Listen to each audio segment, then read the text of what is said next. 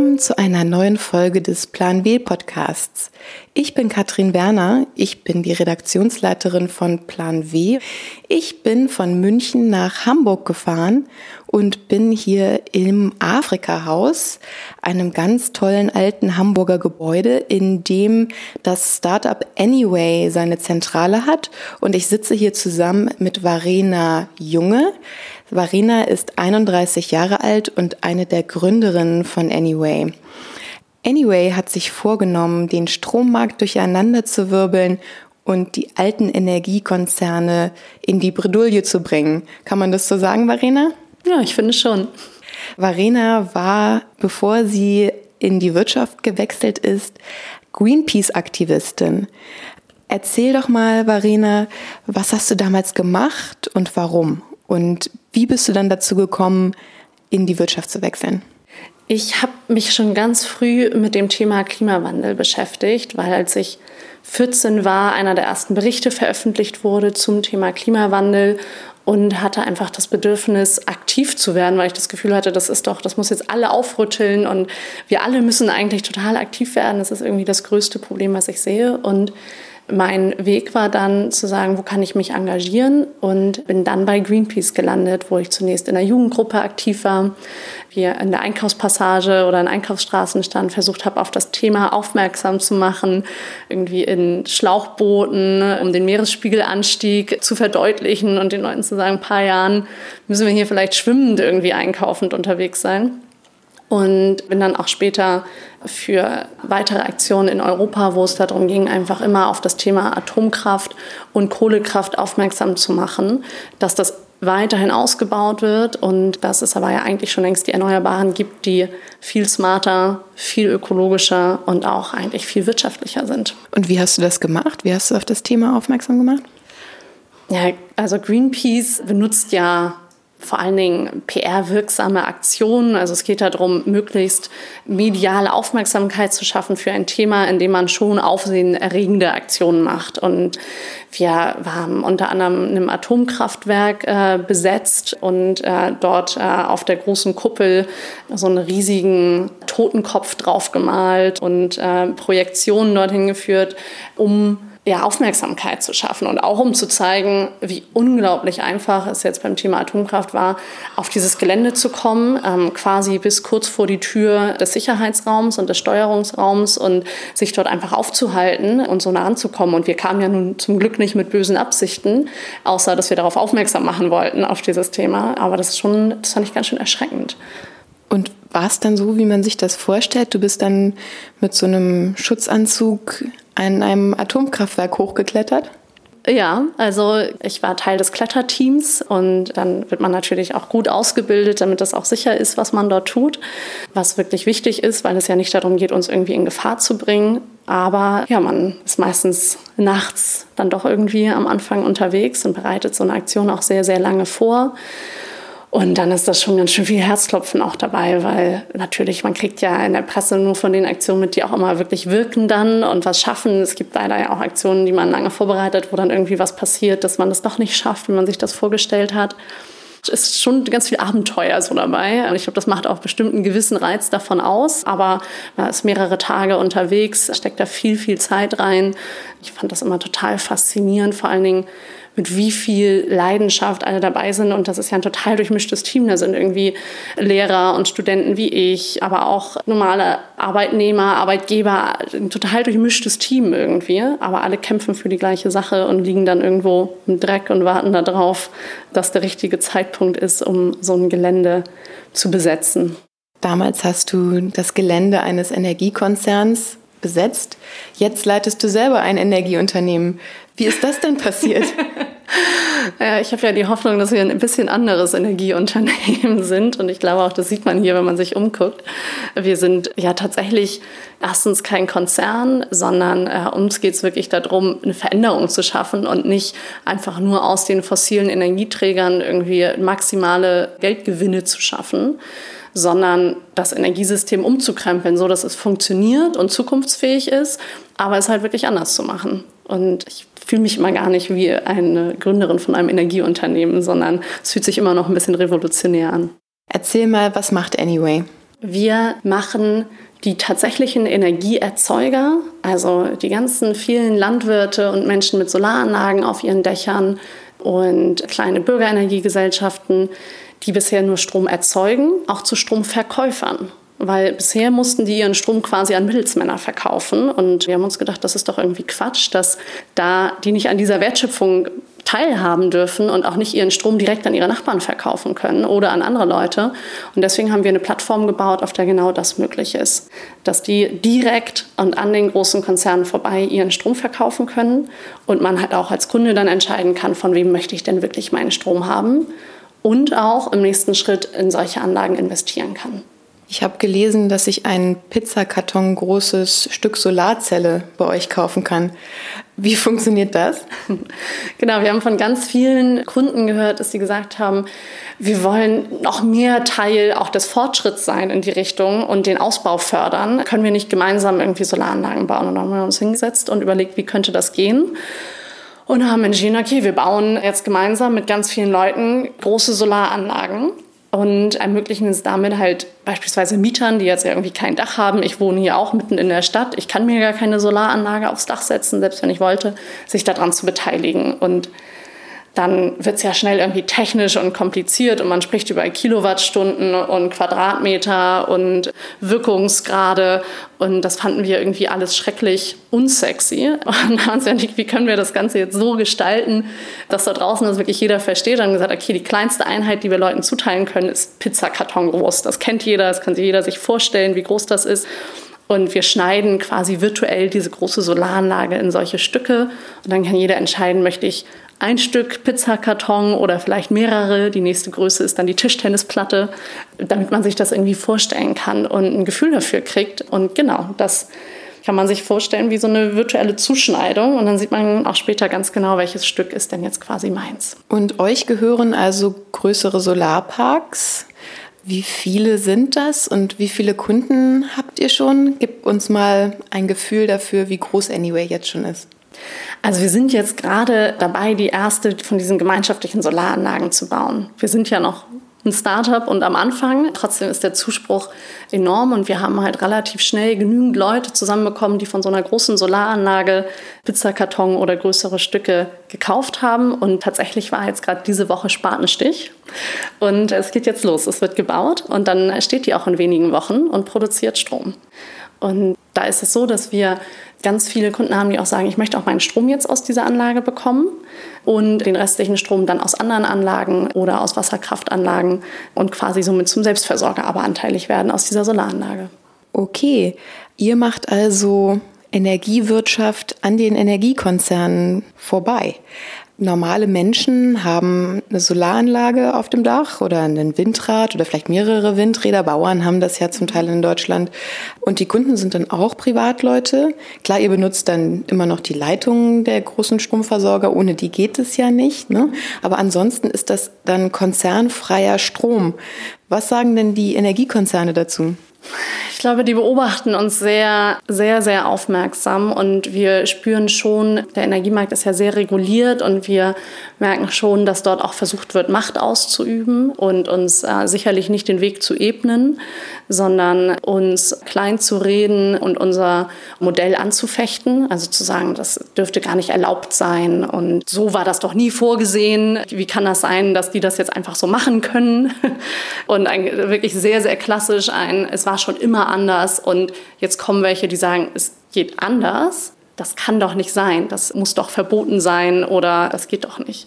Und ich finde es schon spannend, dass die Energiewirtschaft, wie ja tatsächlich die ganzen Industrien, die am Ende für die meisten Treibhausgasemissionen verantwortlich sind, nämlich auch noch Mobilität und Wärme, am Ende in der Hand und in der Führungs, wo die Führungskräfte vor allem halt äh, klassisch alte weiße Männer leider sind, die ihr Geschäft halt so schon seit Jahren machen und glaube ich auch einfach der Wille zur Veränderung vielleicht irgendwann nicht mehr so groß ist. Wie ist das für dich als junge Frau zwischen den alten weißen Männern? Hast du das Gefühl, du wirst da ernst genommen?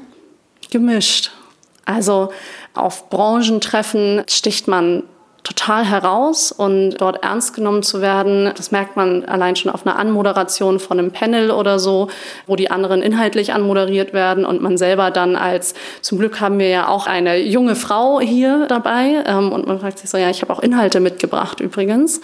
Und dann ist man schon eigentlich eher aufgrund des Exotenstatus eher da und das brauche ich nicht und das will ich nicht. Ich finde es eher spannend, sich dann mit anderen Startups, die in anderen Branchen unterwegs sind, zusammenzutun und zu sagen, wir unterstützen uns gegenseitig und wir empowern uns. Und ich versuche gar nicht so sehr, mich dorthin zu geben, wo mir nur negative Energie entgegenkommt, sondern ich konzentriere mich darauf, was wir hier schaffen wollen und machen wir im Zweifelsfall auch ein bisschen Scheuklappen an und lassen uns nicht irritieren davon, dass es da so viel Gegenwind gibt.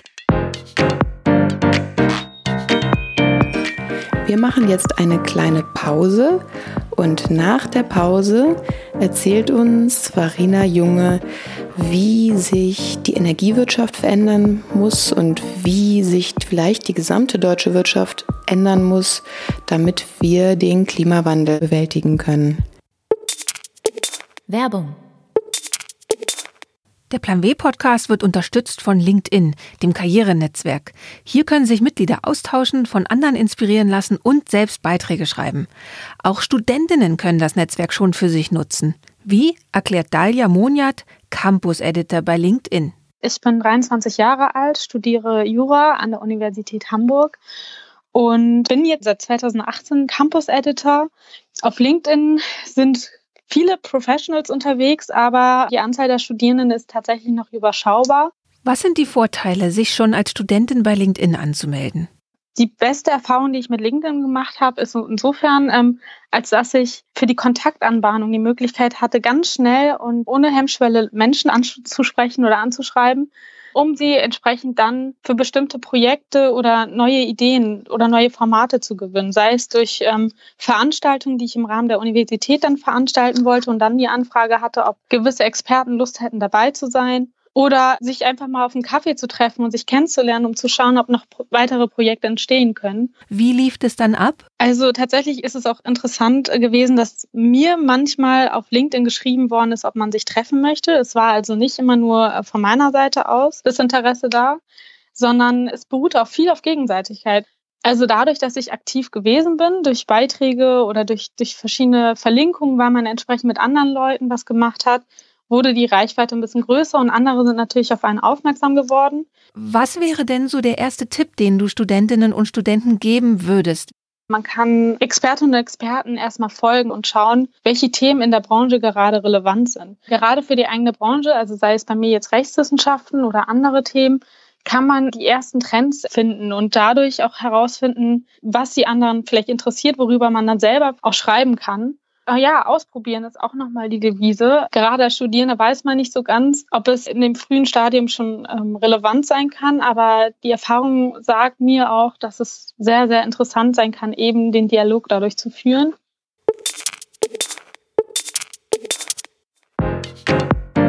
Willkommen zurück zum Plan B Podcast mit Varena Junge von Anyway. Heute aus Hamburg, nicht aus München, der Podcast.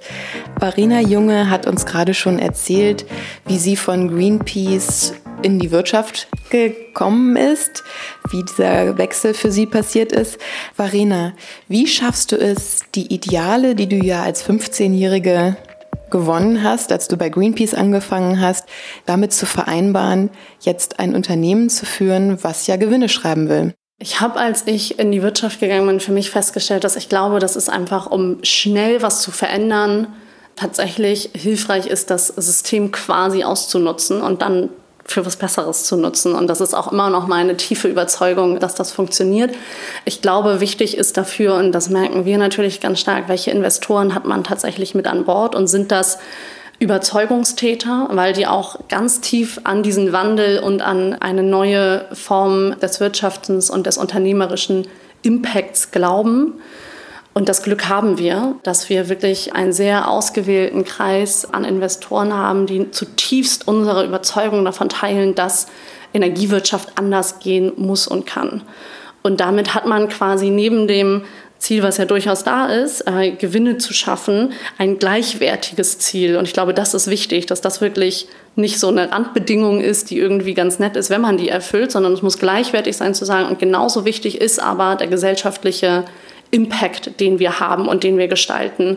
Und wir sind als Unternehmen, wir messen unseren Erfolg nicht primär an Gewinnen, sondern die beiden Ziele stehen wirklich auf Augenhöhe nebeneinander. Und wenn wir eins von beiden nicht geschafft haben, dann haben wir auch nicht unser Ziel erreicht. Und das funktioniert für uns so. Ich spiele natürlich auch gerne immer mit Gedanken, wie könnte es komplett anders sein. Und ich habe letztens ein Interview mit Scientists for Future gehört, wo es darum ging, dass gesagt wurde, wir haben es irgendwie geschafft, unser Wirtschaftssystem schon so häufig umzustellen. Ja, das ist kein Problem. Aber unsere Umwelt umzustellen und zu verändern, das haben wir noch kein einziges Mal geschafft.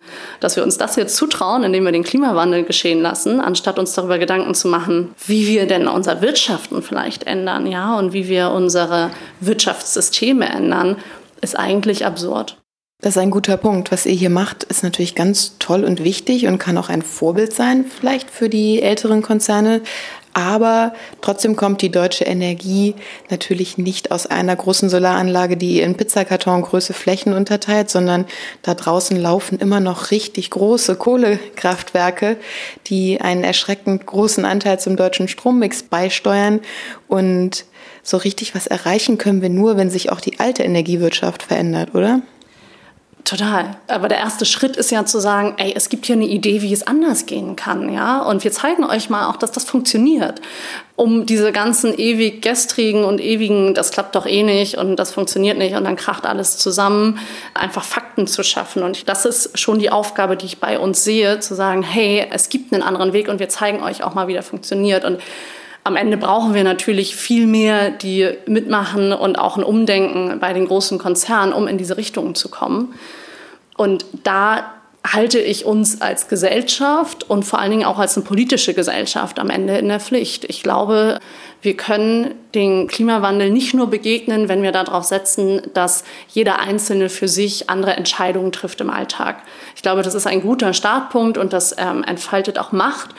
Aber es geht schon darum, am Ende politische Rahmenbedingungen zu schaffen, die wirklich andere Ziele setzen und ein System verändern, in dem auch beispielsweise Subventionen, also die ganze finanzielle Förderung von fossilen Energieträgern konsequent abgeschafft und zurückgebaut wird.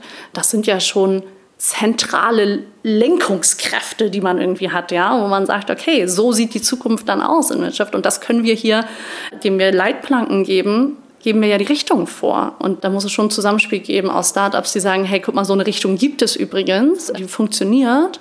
Und dann braucht es einen politischen Rahmen, der diesen großen Tanker, den wir irgendwie haben, äh, auch dann zum Umschwenken bringt.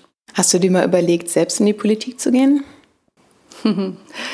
Also tatsächlich war mein Kinderberufswunsch damals, als ich sehr, sehr klein war, nicht Tierärztin, was so der Klassiker wäre, sondern ich wollte von der Greenpeace-Partei, ich dachte damals, das sei eine Partei, in die Politik gehen. Ja? Und dann hat mein Vater mir irgendwann eröffnet, dass Greenpeace keine Partei ist und dass das auch insgesamt ein ganz anderer Weg ist. Und dann war ich erstmal zu Tode betrübt. Aber ich hadere sehr damit. Ich glaube, ich bin zu ungeduldig dafür. Deswegen habe ich den anderen Weg gewählt und vielleicht auch nicht ganz diplomatisch genug an manchen Stellen, was es da vielleicht braucht.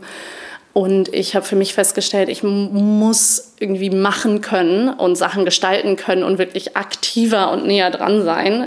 Und ich glaube, andere können das tatsächlich besser als ich. Und ich glaube, ich kann in dem, was ich heute tue, mehr Wirkung entfalten. Es ist ja interessant, dass im Moment ein sehr großer Antrieb, etwas zu verändern, von Leuten kommt, die wahnsinnig undiplomatisch an die Sache rangehen. Nämlich junge Leute, die die Schule streiken und freitags auf die Straße gehen, um ähm, zu sagen, Leute, wir sind ungeduldig, wir wollen nicht mehr zuschauen, wie ihr diesen Planeten ruiniert und ansonsten immer drüber redet, was sich ändern muss, aber es ändert sich nicht so richtig was. Glaubst du, dass von dieser jungen Generation jetzt tatsächlich ein stark genuger Impuls ausgeht, um diesen Wandel auszulösen? Ich glaube, dass wir tatsächlich heute sehen, dass sie eine unheimliche Macht schon entfalten. Ich meine, sie machen am Ende Agenda-Setting, heißt das ja immer so schön, aber sie packen das Thema wirklich ganz oben auf die Agenda und dort ist es ja auch schon seit einer ganzen Weile und das ist wirklich Fridays for Future, finde ich, zu verdanken an der Stelle. Und das zu schaffen, dass das auf der politischen als auch der wirtschaftlichen Agenda so weit oben ist, ähm, seit ein paar Monaten, ist wirklich diesem zivilen Ungehorsam der ganzen Schülerinnen zu verdanken. Ich finde, sie schaffen eine Sichtbarkeit und sie haben ja auch noch eine zweite Macht, die sie ausüben können. Sie schaffen jetzt eine Sichtbarkeit, damit das auf der politischen und wirtschaftlichen Agenda oben auftaucht, indem sie auch sagen, erstens, wir sind Wähler, zweitens aber, wir sind auch Käufer von Produkten und drittens, sind sie am Ende Kinder und haben zu Hause Gespräche mit ihren Eltern am Küchentisch. Und ich glaube, dass das auch noch eine Macht ist, die es gibt. Und ich habe total, spüre totalen Optimismus, ähm, auch beflügelt äh, durch das, was dort stattfindet. Und ich finde, das gibt einem ganz viel Kraft, äh, auch selber nach vorne weiterzulaufen und zu denken, wir können das noch, wir können das noch schaffen. Was du eben gerade angesprochen hast, habe ich auch schon festgestellt. Ich bin ja Wirtschaftsredakteurin und beschäftige mich darum mit den Wirtschaftsunternehmen. Und egal, mit wem man spricht, welches deutsche Unternehmen auch immer, alle haben eine Sustainability-Strategie und erklären uns, wie sie besser werden wollen und CO2 einsparen und pipapo. Kaufst du denen das so richtig ab?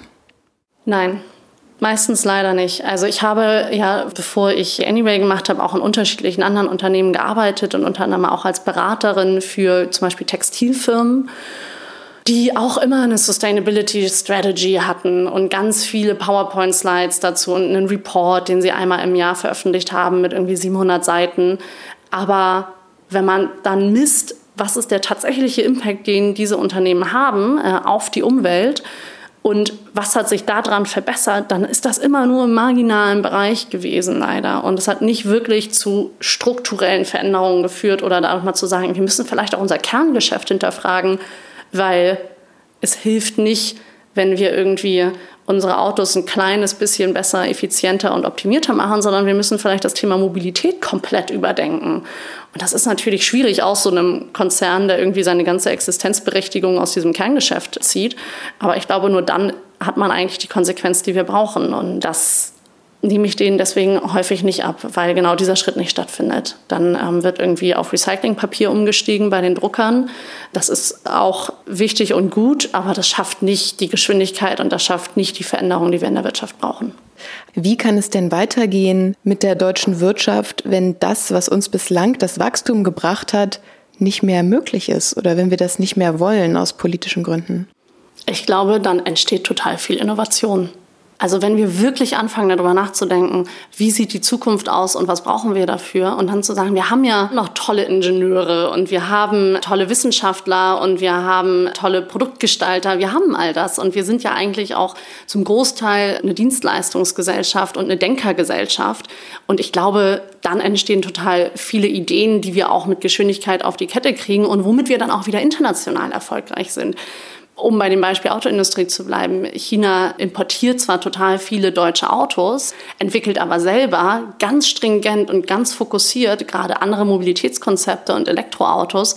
Und ich glaube, das ist nur eine Frage der Zeit, bis die sagen werden, so, danke übrigens für das, was wir dort bekommen haben. Wir haben jetzt übrigens aber hier zukunftsträchtigere Instrumente und äh, Mittel und wir stellen uns jetzt anders auf. Und ich glaube, man unterschätzt auch, dass wir glauben, nur wir hier in Deutschland beschäftigen uns mit dem Thema Klimaschutz, ja, und da draußen alle anderen hängen ja viel weiter zurück und so und wir sind hier auf unserem hohen Ross unterwegs. Wenn man aber tatsächlich in anderen Ländern unterwegs ist, merkt man, da passiert auch ganz viel in die Richtung und ich glaube, es gibt dann irgendwann so einen Tipping Point und dann sind wir abgehängt und wir sind heute, wenn man wieder zurück zur Energiewirtschaft geht, auch schon abgehängt. Wir haben mit dem Erneuerbaren Energiegesetz es damals geschafft, dass wir weltweit Vorreiter waren mit dem Thema. Aus der ganzen Welt sind Delegationen nach Deutschland gereist, um zu verstehen, wie habt ihr das geschafft? Wie sehen diese politischen Instrumente aus? Und die ganzen Unternehmen wurden besucht und sich angeschaut, um zu gucken, können wir was davon lernen? Und dann haben wir es nicht geschafft, das aufrechtzuerhalten. Und mittlerweile flaut das total ab oder ist schon total abgeflaut. Und diese Schaffenskraft, die wir damit eigentlich geschafft haben, da sind wir selber wieder fast so ein bisschen zurückgerudert und haben dann gesagt, Gott, oh Gott, das ist jetzt aber darf auch nicht alles nicht zu schnell passieren, ja. Und wir haben dann irgendwie Angst vor großen Umbrüchen, aber die Umbrüche kommen so oder so und dann lieber selber gestalten und die aktiv ein bisschen nach vorne bringen. Ich glaube, dann ist man eher im Fahrersitz, als wenn man sagt, wir warten erstmal und gucken ab, was passiert. Und das passiert meines Erachtens leider noch zu häufig. Und wenn du dann so die deutsche Energiewirtschaft oder die deutsche Wirtschaft insgesamt siehst und wie langsam sich die Dinge manchmal bewegen, Frustriert dich das dann? Hast du dann manchmal Lust, doch nochmal richtig so schön ein Atomkraftwerk zu besteigen und es denen nochmal so richtig zu zeigen? Ähm, ja, also es gibt sicherlich Momente, wo ich mir denke, das kann doch nicht wahr sein. Und auch mich frage, schaffen wir das eigentlich? Weil wir haben nur noch sehr wenig Zeit. Da sind sich ja die ganzen Wissenschaftler einig. Und dann kann man, glaube ich, schon mal die Hände über dem Kopf zusammenschmeißen und denken, also ehrlich gesagt, weiß ich nicht, ob ich dem jetzt noch eine Chance geben soll. Nur was ist denn die Alternative? Also für mich ist es keine Option zu sagen, ja, okay, dann lege ich mich jetzt erstmal hin und warte mal ab, bis die Katastrophe passiert, sondern ich merke schon, dass es dann insgesamt mehr Energie freisetzt und das gibt mir auch ganz viel Hoffnung. Ja, das merkt man dir auch an, Verena, dass du eine Menge Energie hast. Vielen Dank für das Gespräch. Ein Porträt über Verena Junge wird am Mittwoch, den 21.08. im Wirtschaftsteil der SZ erscheinen. Das war's für dieses Mal mit dem Plan B Podcast. Nächste Woche kommt der Podcast wieder aus München und von meiner Kollegin Pia Ratzesberger. Ich bin Katrin Werner. Vielen Dank fürs Zuhören. Ich freue mich, wenn Sie den Podcast weiterempfehlen und abonnieren. Dann verpassen Sie auch keine Folge. Der Plan B Podcast ist eine Haus 1 Produktion für die Süddeutsche Zeitung. Editing und Sounddesign machte Simone Halder. Die Titelmusik ist von Katrin Rönnecke. Das Cover gestaltete Dirk Schmidt. Alle Podcasts der Süddeutschen Zeitung finden Sie unter www.sz.de slash podcast. Alle Ausgaben von Plan W finden Sie im Digitalkiosk der SZ unter www.sz.de slash plan-w. Vielen Dank fürs Zuhören und bis zum nächsten Mal.